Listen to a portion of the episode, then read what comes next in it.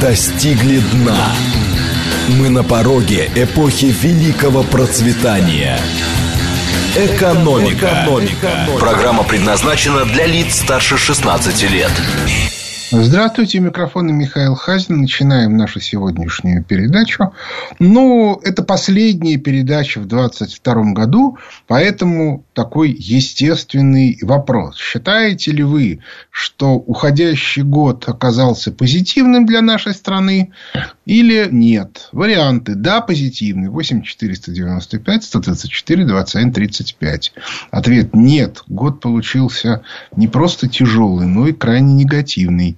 8 495 134 27 36. Ну и вариант третий. Нечего на год пенять, надо самому работать. 8 495 134 27 37. Еще раз. 134 27 35 год удачный. 134 21 36 неудачный. 134 21 37 особого значения не имеет.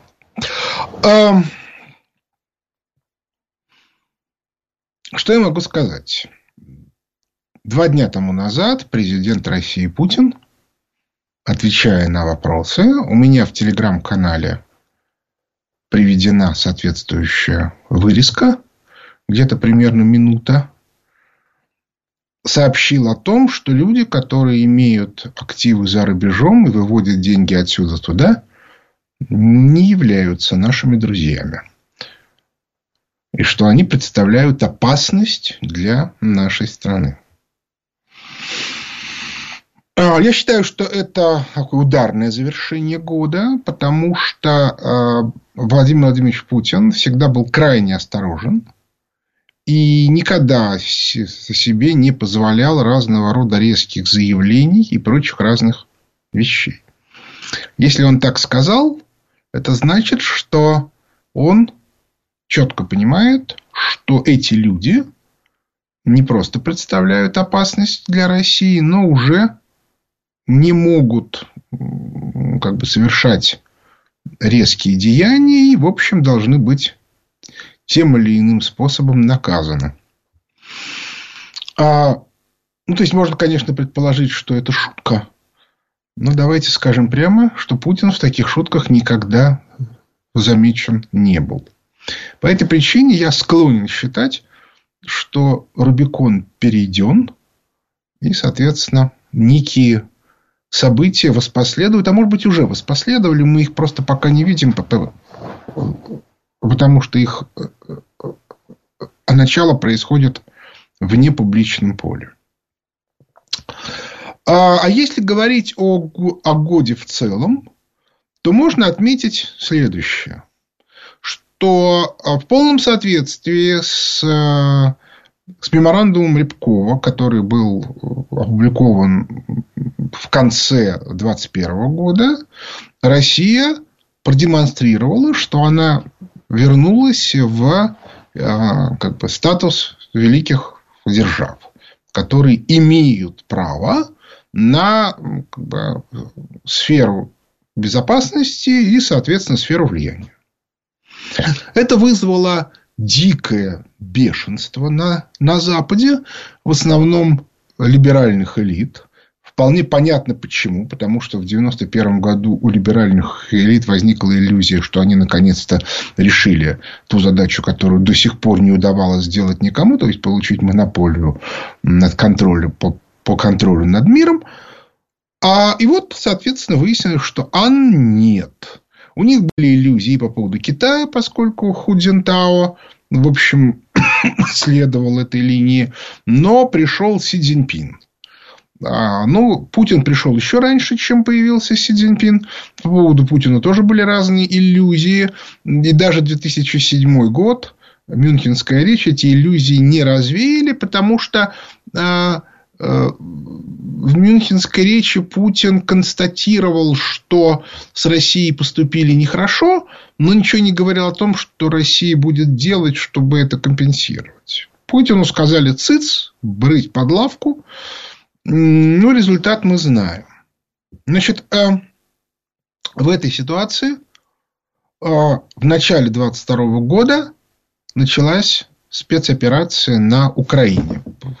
Про Украину я еще скажу несколько слов, чтобы было понятно. Но общая э, реакция Запада была следующая. Это первый случай прямого возражения нашему гегемонизму. То есть мы тут главные, а тут кто-то рыпает. И поэтому они должны быть наказаны. Результат получился крайне для Запада неожиданный и разочаровывающий. Я не буду сейчас влезать в детали, но совершенно очевидно, что а, довольно много стран с населением больше половины мира а, явно совершенно не одобрили западную политику санкций, а эффект от санкций оказался сильно меньше, чем ожидал Запад. А, тем не менее, вся история, уже можно сегодня говорить, история спецоперации показала, что а, количество сторонников либеральных методов и, соответственно, откровенных предателей и в а, Министерстве обороны, и в правительстве, и в администрации президента выше крыш. А, я не буду сейчас э, повторять, напоминать и так далее, поскольку эта тема обсуждается, мы это очень подробно обсуждаем на заседаниях клуба улицы «Правда» и в обсуждениях в телеграм-канале вот, вот этих а, заседаний клуба. Но, в общем и целом, можно отметить, что ситуация сдвинулась с мертвой точки. То есть, либеральному миру а, и в мире, и в нашей стране приходит конец.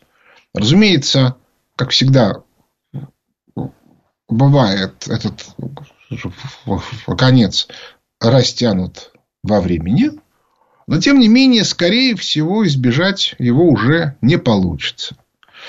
И в результате э, приходят к власти национально ориентированные элитные группы. Отметим, что далеко не у всех этих национально ориентированных элитных групп есть свои представления о том, что делать. Хотя Судя по всему, соответствующее представление появилось в Соединенных Штатах Америки. Судя по всему, оно появилось в Англии. И механизм, который придуман... Значит, в Англии сейчас есть два варианта.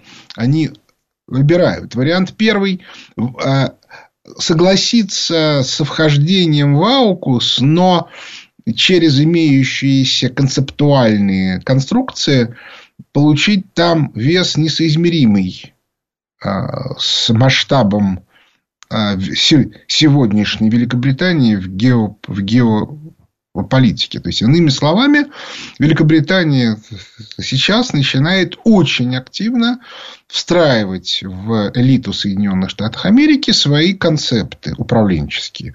Отметим, что а, альтернативные действия, то есть, попыт, то есть попытки опустить Англию и не дать ей проявить излишнюю активность, утыкаются в то, что у Запада а, и у Соединенных Штатов Америки, в частности, у старых элит американских нету собственных управленческих концептов. Это очень хорошо видно по той политике, которая сегодня проводится не а, Байденом, разумеется, Байден представляет транснациональных банкиров, а, соответственно, консервативными округами. А, это видно по результатам выборов, которые произошли в ноябре месяце. Это видно по тому, что они говорят и какие мысли вбрасывают в пространство публичное. Отметим, что продвигать концепты Э, втихаря, так, чтобы это было незаметно, можно, конечно, но э, рано или поздно они все равно вылазят на поверхность, и в этом смысле не спрячешься. Хуже всех в Евросоюзе по двум причинам. Первая состоит в том, что система разделения труда, которая была выстроена в Евросоюзе, была все-таки построена на американской эмиссии – Вторая состоит в том, что поскольку у власти в Брюсселе либеральные элиты, они начинают отступать. Структурный кризис никуда не делся, он будет продолжаться.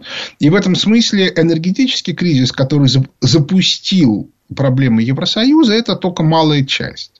Э, уже, уже сегодня становится понятно, что эту зиму они переживут. Э, скорее всего, к осени 23 года они компенсируют значительную часть э, того газа и нефти, которые они получали из России. Но от этого структурный кризис никуда не денется, и он будет продолжаться. Может быть, не так быстро, как многим бы хотелось, но то, что Евросоюз уходит с позиции как бы лидера на мировой экономической карте, это однозначно. Но а на геополитическую он особо никогда и не был. И, в общем, что они будут делать дальше, мне не очень понятно. А в России ключевой вопрос – это отказ от э, э, либеральной финансовой политики, изменения кредитной денежной политики. Судя по тому, что сказал Путин, возможно, ждать осталось не так долго. Ну, впрочем, мы, мы посмотрим. Во всяком случае, я рассчитываю на то, что в новом 23 году в этом смысле ситуация изменится. Остался один очень важный вопрос. Украина. Что с ней делать для нас? Да, чем закончится специальная военная операция? И вот тут одна очень интересная штука. А на заседании клуба улиц Правды мы обсуждали очень важную тему, что хотя большая часть украинского населения это, безусловно, русские люди, зазомбированные, э, как бы со странными фантазиями, еще чего-то, но тем не менее русские. Там есть ядро, оно маленькое, скорее всего, несколько сот тысяч человек, которое, впрочем, не исключено, что за последние там, 30 лет немножко расширилось. А, но, тем не менее, это ядро, которое не русское. И это ядро является очень устойчивым носителем некоторых концептов. И как только внешнее давление снижается, это ядро начинает эти концепты, э, как сказать, выбрасывать в публичное поле. Обращаю внимание, почему мы считаем, вот с Геворгян, что это ядро существует, и оно достаточно большое, чтобы самовоспроизводиться. Потому что э, что там 30 лет с 91 года? С Переяславской Рады до 1918 года прошло ну, считайте, ну, не 300 лет, но 250. То есть, сколько там? 8 раз по 30. То есть, уж точно прошло 5-6 поколений. Не одно поколение, как на Украине сейчас, а 5-6. И тем не менее, в 18 году вся, все это полезло.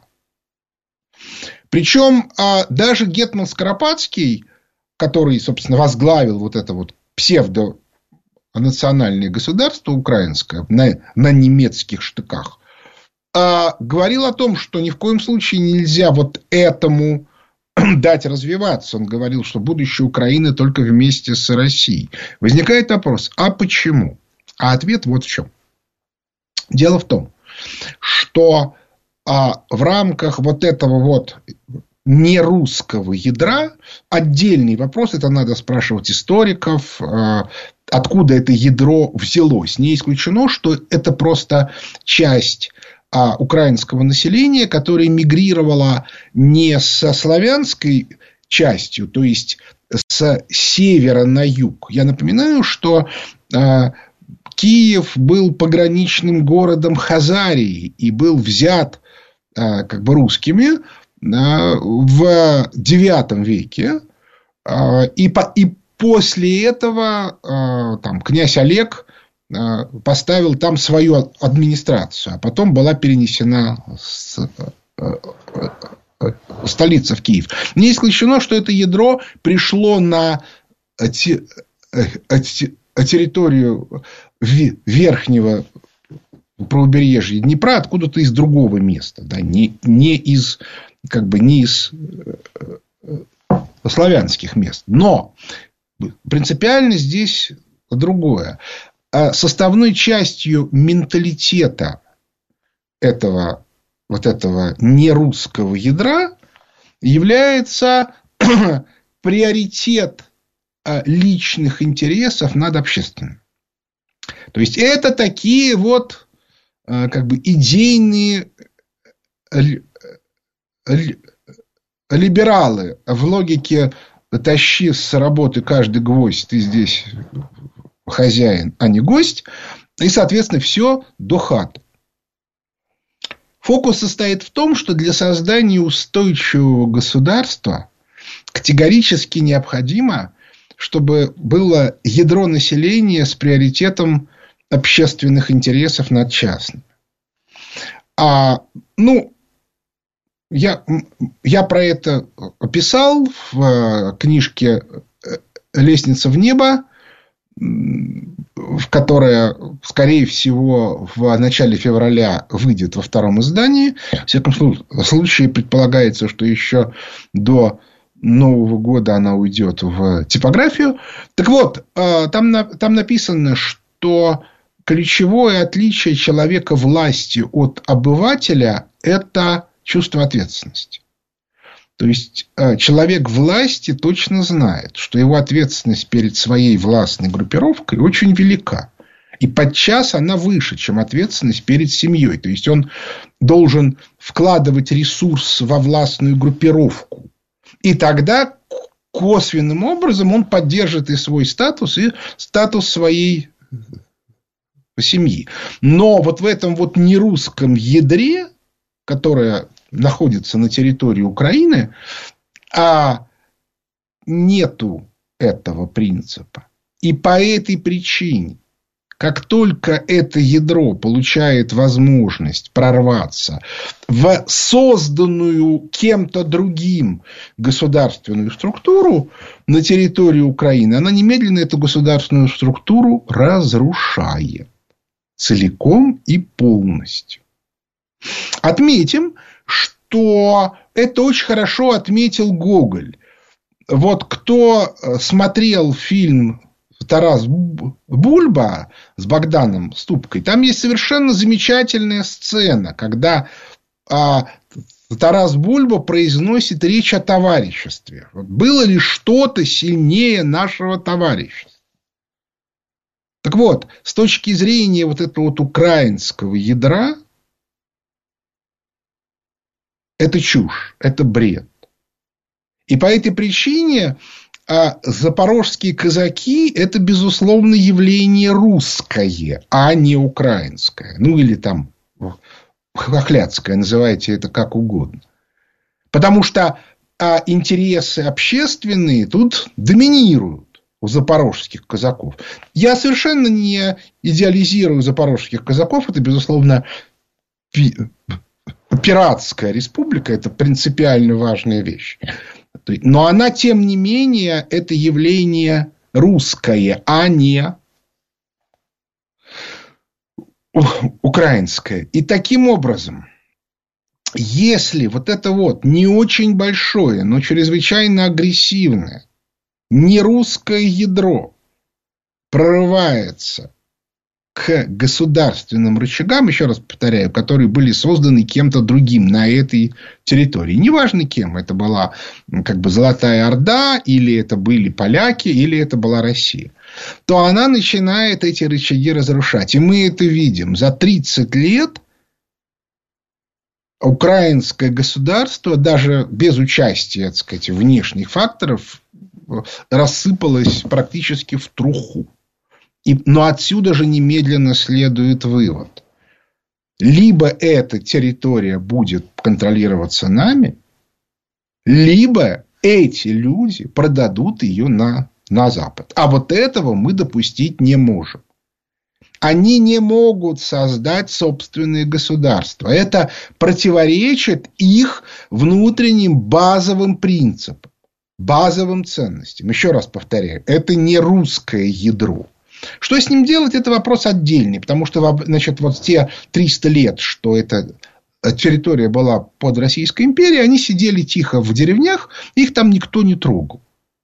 Ну, собственно, и они не вылезали. Как только их вытащили на поверхность, ну, вот началось то, что, что э, э, началось. По этой причине обсуждать как бы судьбу вот этого ядра после того, как спецоперация будет завершена, это отдельная тема. Я думаю, что оптимальный вариант отправить их куда-нибудь в Канаду, пускай канадское государство разрушают.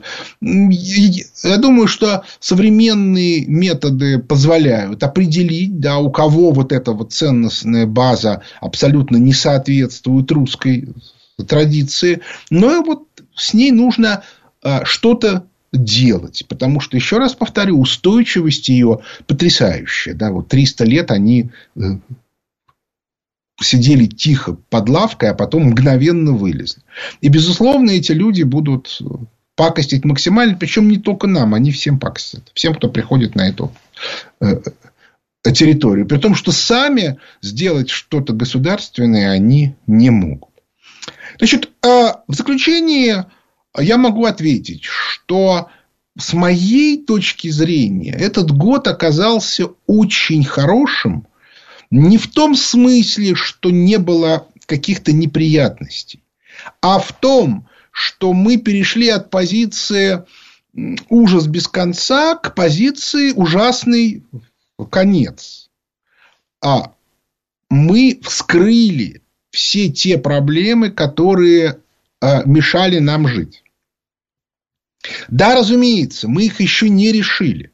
Но фокус стоял в том, что если бы мы их отложили бы на потом, они бы все равно бы вскрылись. Только, во-первых, еще в худшей редакции, а во-вторых, у нас, может быть, ресурсов было бы меньше для их решения.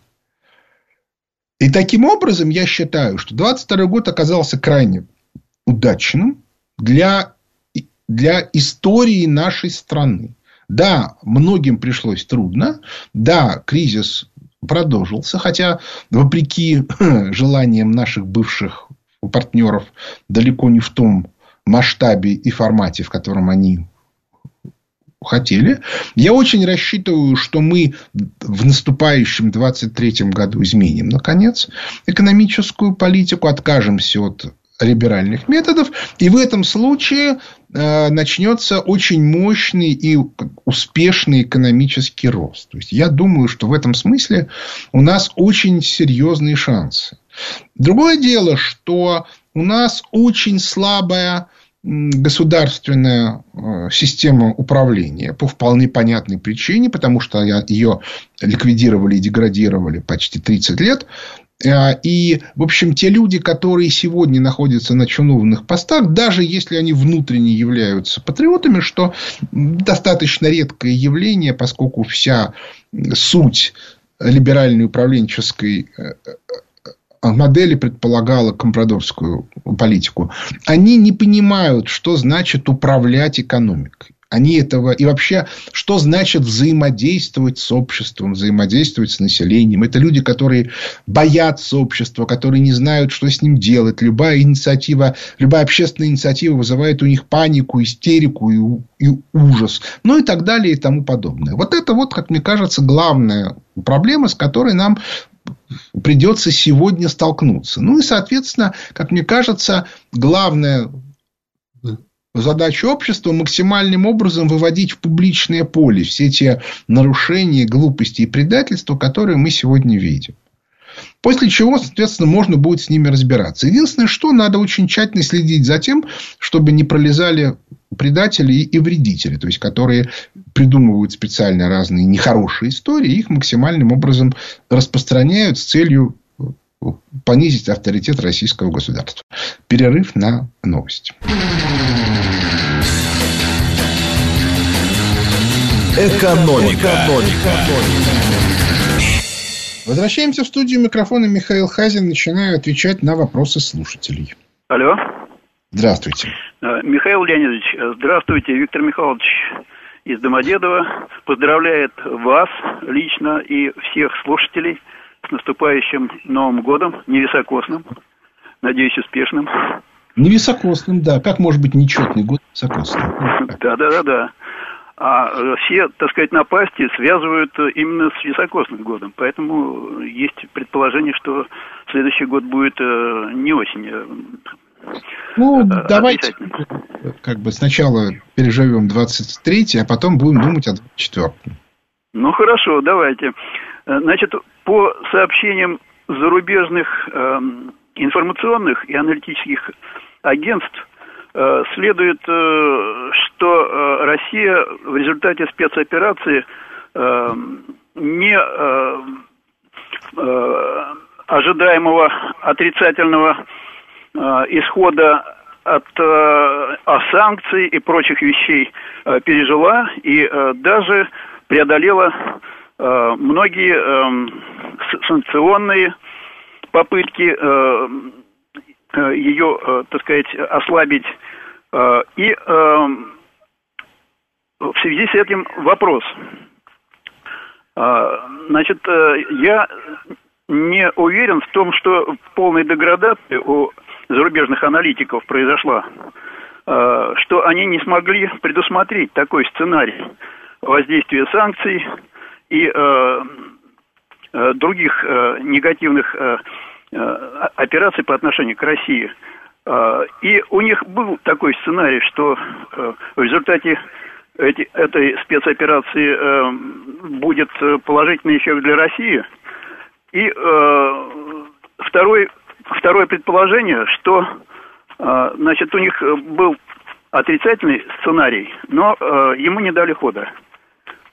Каково ваше мнение вот, относительно э, сценариев и качества прогнозирования зарубежных аналитиков? Ну, понимаете, они же все живут, они выучены, они э, находятся в, как бы, в либеральной парадигме. То есть люди, которые могли бы сказать даже, что а, все, все в России будет не так плохо, они очень себя бы ощущали плохо вот в среде вот этих вот экспертов. Но самое главное другое, поскольку методы, которые они используют для оценки либеральные, то по этой причине у них и результат получился неправильный. То есть, фактически речь идет о том, мы это видим, они же даже свою экономику оценить не могут. Но вот те, кто э, читает обзоры фонда Хазина, тот мог обратить внимание, что еще летом прошлого года мы объясняли, что скоро начнется быстрый рост инфляции, причем устойчивый. Когда он начался где-то в августе-сентябре, то руководство ФРС начало объяснять о том, что оно сейчас закончится. А нет, инфляция была высокая. И более того, мы там объясняли, что поскольку в инфляции имеется не только монетарная составляющая, но и структурная, то даже повышение ставок, которое началось там осенью прошлого года, не приведет к тому, что инфляция упадет до тех значений, которые хотела, хотела ФРС. Именно это и произошло. Но они до сих пор не в состоянии признать, что в инфляции есть не, не только монетарная составляющая. Понимаете, если вы живете в виртуальном мире, то вы и, и прогнозы делаете в соответствии с этой виртуальной конструкции. Она реальности не отвечает. То есть, в этом смысле современная экономическая теория, которая разработана в России, которая только в России на сегодня существует, она куда более адекватна, чем либеральная экономическая теория. Ну вот, вот из этого и нужно исходить. Следующий вопрос. Алло. А, здравствуйте, Михаил. Это Дмитрий, Санкт-Петербург. Здравствуйте. А, ответьте, пожалуйста, вот на такой вопрос. Вот по заявлениям наших политиков и ведущих, Россия сейчас ведет борьбу с коллективным Западом и НАТО. Говорят, что Запад замерзнет, рухнет вместе с долларом в ближайшие там несколько лет. При этом у многих открыты счета, имеется недвижимость, живут и учатся родственники в этих самых странах. В том числе и в Японии, да, у вас учится дочка в некогда фашистской Японии, с которой не заключен мирный договор. Как можно хранить активы в странах, которые вот-вот рухнут, и почему никто не держит свои активы и семьи в самой России? Спасибо. Я, ну, во-первых, я не очень понимаю, что значит рухнут. Да, экономический, да, экономический кризис приведет к падению ВВП и падению доходов. Но, ну, как бы, да, но все равно ВВП США останется там как минимум 7 триллионов долларов, ВВП Китая 8 триллионов долларов. Так что там все будет не так плохо. Что касается падения доллара, то весьма возможно, что он э, что этого вообще не будет, потому что будут исчезать не только долларовые активы, но и долларовые долги. Значит, э, что касается держать там активы, то это опасно по другой причине, потому что составной частью этого кризиса будет разрушение системы легитимизации собственности. То есть, у вас не будет возможностей доказать и защитить свои активы там. Собственно, об этом много говорил Путин. И, и в этом, именно в этом смысле держать там активы – это идиотизм. Но, понимаете, людям, которых вырастили в рамках либеральной парадигмы, это объяснить невозможно. Они совершенно искренне убеждены, что Солнце э, э, встает в Вашингтоне, ну и при этом у них еще логика такая, но тут-то отберут точно. Так, разумеется, ребята, если вы будете как бы, защищать западную позицию, то здесь отберут. Но на Западе отберут все равно, независимо от того, защищаете вы их позицию или не защищаете. Что касается Японии, то Япония это очень специфическая страна. В том смысле, что по менталитету это такая большая на 125 миллионов человек русская деревня. И отношение Японии к России вот на сегодня очень хорошее, сильно лучше, чем в западных странах. Во всяком случае, никакой публичной русофобии там и близко нету. Вот, поэтому, как бы, что касается моей дочери, она в марте возвращается в Москву, и по этой причине, как бы, эта эпопея японская заканчивается. Так что я могу сказать одно только, что э, как только вы начинаете смотреть на мир трезво, то есть адекватно понимаете, что, собственно, происходит и как происходит, то вы начинаете понимать, что сохранить свои активы на Западе в нынешних условиях точно не получится. Следующий вопрос. Алло. Здравствуйте, Михаил Георгий, Москва. Соответственно, у меня три вопроса, но вы сказали, что вы их не запомните. Я продублирую вам в Телеграм, если он вам доступен. Соответственно, э, во-первых, э, разрабатываются ли новые модели экономики, по которым мы сможем жить, по крайней мере, мы внутри страны. Э, или понятно, что она, ну, или проще говоря, есть ли какие-то простые способы что-то сделать, чтобы жить не так плохо, как вы нам предрекаете в соответственно. И, э, соответственно, следующий вопрос по поводу... Алло. Да-да-да. Э, соответственно, следующий вопрос, да, по поводу связываются, прислушиваются ли к вам люди, определяющие экономику нашей страны, и возможно ли какие-либо новые экономические модели, или можно ли э, на основе тотального контроля, в частности цифровых переводов, я имею в виду, то есть полный контроль над всеми деньгами, появление новых моделей, которые, соответственно, также могут быть использованы в новом дивном мире. Ну, Благодарю. Во-первых, я как раз считаю, что у нас перспективы сильно более светлые, чем во всем остальном мире. Во-вторых, не надо путать правительственную программу и концепцию модели. Концепции модели альтернативные есть. А, причем я бы даже сказал, что их там, она так в нескольких вариантах э, существует. А, но другое дело, что сделать из нее программу правительства пока рано. То есть для, для того, чтобы делать программу правительства, нужно, чтобы те, те люди, которые как бы являются носителями этой модели, получили соответствующие должности. Без этого не получается.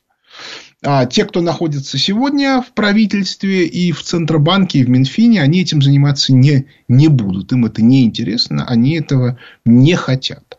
Можно ли так, за, за какой срок это можно сделать? Ну, достаточно быстро. Тут у меня есть разные с, с, соображения. как это можно сделать именно то, э, оптимально сделать с точки зрения управленческой. Потому что если вы назначаете новых людей, то они какое-то время начинают заниматься исключительно административной работой. Поэтому нужно это очень грамотно сделать, чтобы у них была возможность вот, заниматься этой э, работой. Ну, вот э, в этом смысле все возможно и, и, и даже довольно быстро. Но это требует некоторой эффективной э, управленческой работы, причем на политическом уровне. Что касается тех, кто сегодня определяет экономику, их не интересуют альтернативные э, модели. Понимаете, они очень хорошо живут, и они совершенно не собираются ничего менять, потому что они понимают, что сами они ничего изменить не могут, поэтому любое изменение – это для них риск. И по этой причине ничего менять не надо. Да? Вот мы вот живем вот так вот и живем, и жить так будем дальше. Вот и все. Следующий вопрос. Алло. Алло, здравствуйте. Здравствуйте. Меня зовут Андрей, я из города Курска.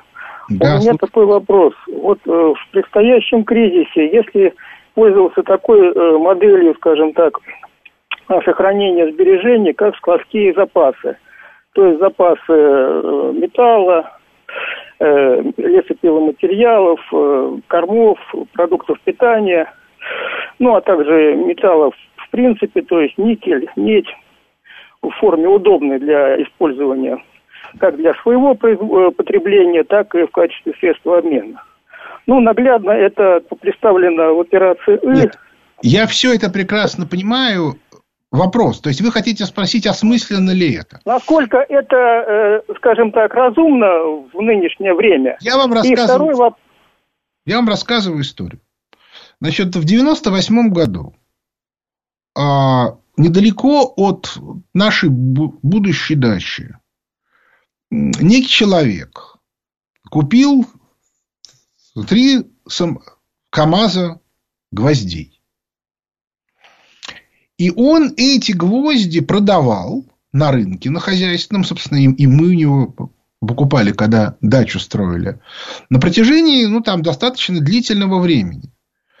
А, по цене там на 20% ниже рынка. По этой причине э, клиентов у него было много, и он вполне себе обеспечивал нормальный доход. При этом бороться с ним было бессмысленно, поскольку маржинальность торговля гвоздями не слишком велика. Ну, то есть, если вы его берете с рынка, в, в ваш доход совершенно особо не вырастет. А это с одной стороны. А с другой стороны, э, когда гвозди закончились, э, там через, условно говоря, там, к 2002 году, там, 2003 году, то у него еще оставались КАМАЗы и все остальное. То есть, иными... Э, а, а он их купил, потому что э, они, когда, вот начал, когда начался рост цен в августе 98 года, они почему-то были проданы по, продавались по старым ценам. А, то есть, это вполне себе рабочая ситуация, но при этом нужно понимать, что если вы лезете на рынок с высокой маржинальностью, я подозреваю, что, например, такая история будет с медью то вы либо вы свою медь не продадите, либо вам ее надо, ну, потому что э, ее много на, на рынке, либо же, если вы будете ее продавать с большим дисконтом, у вас ее отберут. А, ну, и так далее, и тому подобное. То есть, нужно очень тщательно рассмотреть, как, на каком рынке вы собираетесь делать запасы. Ну, и не забыть про то, что, собственно, сами запасы, потому что КАМАЗы с гвоздями-то на огороде стояли, а как бы где вы будете держать все остальное. Вот, собственно, и, и все. Следующий вопрос. Алло. Алло. Здравствуйте. Здравствуйте. Михаил Леонидович. Э, да. Павел Подмосковье. Вопрос такой у меня. Слушаю вас. А, недавно был создан Институт государственного планирования ну, под руководством Сергея Глазева. Как понимаю, это новый госплан. И было сказано, что благодаря ему будет создана двухконтурная денежная система. Ну, насколько понимаю, Центробанк должен был создавать двухконтурную денежную систему. Объясните, в чем здесь казуистика такая, прав, Ну, понимаете, я-то про это только от вас услышал, но в любом случае это институт частный. Понимаете, он не может э, что-то создавать в стране. Это должно быть решение правительственное.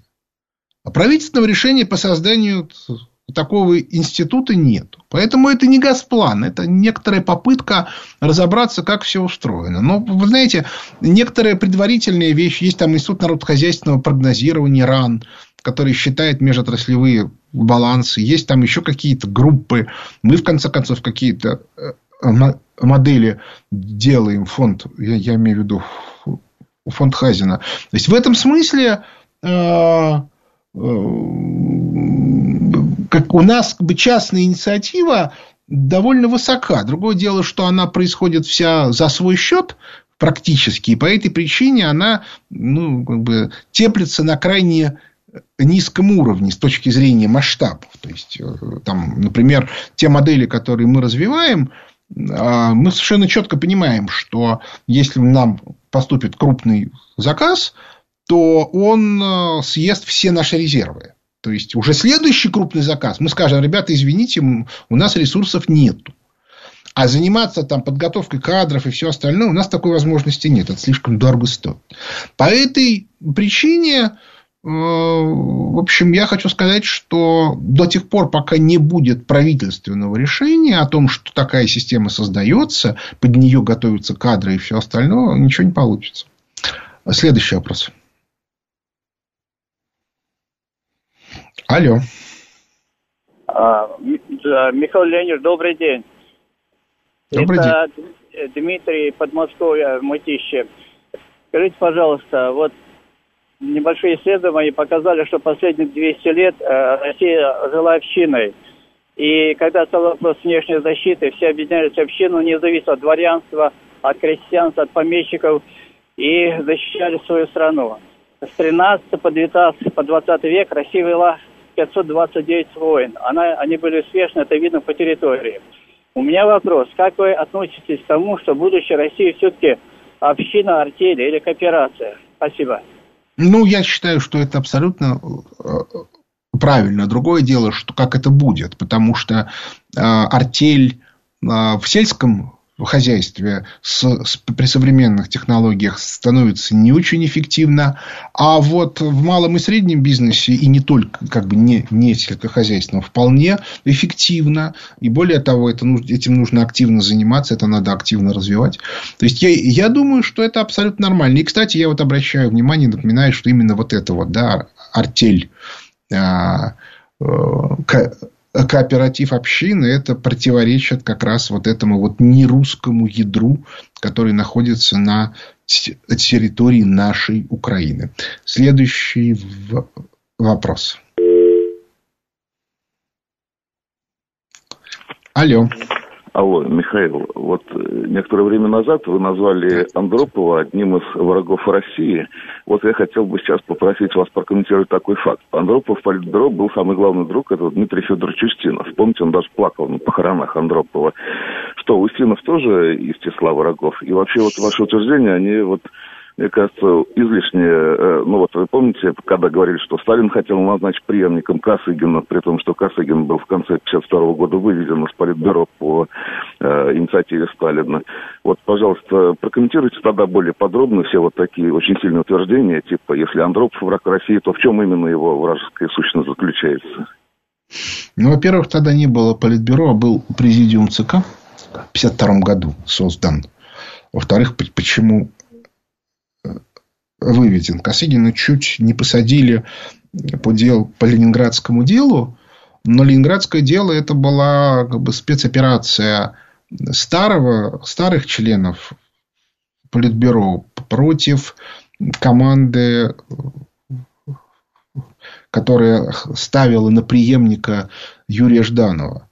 То есть, это была абсолютно такая вот междуусобная схватка. И происходило это все в период, когда Сталин после второго инсульта был в тяжелом состоянии. Я, кстати, не исключаю, что то, что Косыгин остался жив, это результат того, что Сталин вернулся к управлению. А что касается э, деятельности Андропова, то вы как бы все время забываете о том, что э, ситуация была совершенно другая. А Андропов, скорее всего, совершенно не собирался разрушать СССР. У него, была, у него был некий план, который, э, скорее всего, соотносится, вот если смотреть такую историческую преемственность, это, э, значит, Коминтерн, Кусинин, Андропов. Вот эта вот линия. И она была направлена на то, чтобы э, место СССР в мире было совершенно другим. Другое дело, что поскольку эта логика, она была, управлялась извне, то по этой причине э, она в конце концов привела к распаду СССР. Но я еще раз говорю, что у меня совершенно нет уверенности, что тот же Кусинин или Андропов это реально хотели сделать. Хотя Зиновьев и Каменев, ну, Зиновьев в первую очередь, всегда рассматривал Россию как питательное сырье для мировой революции, а не для, не для развития отдельной, отдельной страны.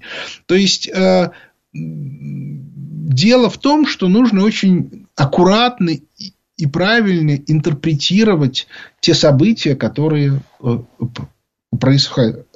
происходили. Без этого невозможно. Значит, вот то, что вы говорите, это ну, как бы очень сильное упрощение. Я все время объясняю, что это очень сложные процессы, и надо с ними быть очень осторожными, потому что, а, как показывает опыт, люди не склонны размышлять, они обычно хватают какие-то лозунги и с ними бегают. Мы это очень хорошо видим там, на примере там, многих, я это просто вижу на примере многих моих комментаторов, которые хватают некоторые вырванные из контекста фразы и потом начинают их абсолютизировать. Классический совершенно пример – это знаменитая фраза про крах доллара. А, смех состоит в том, что я этой фразы никогда не говорил.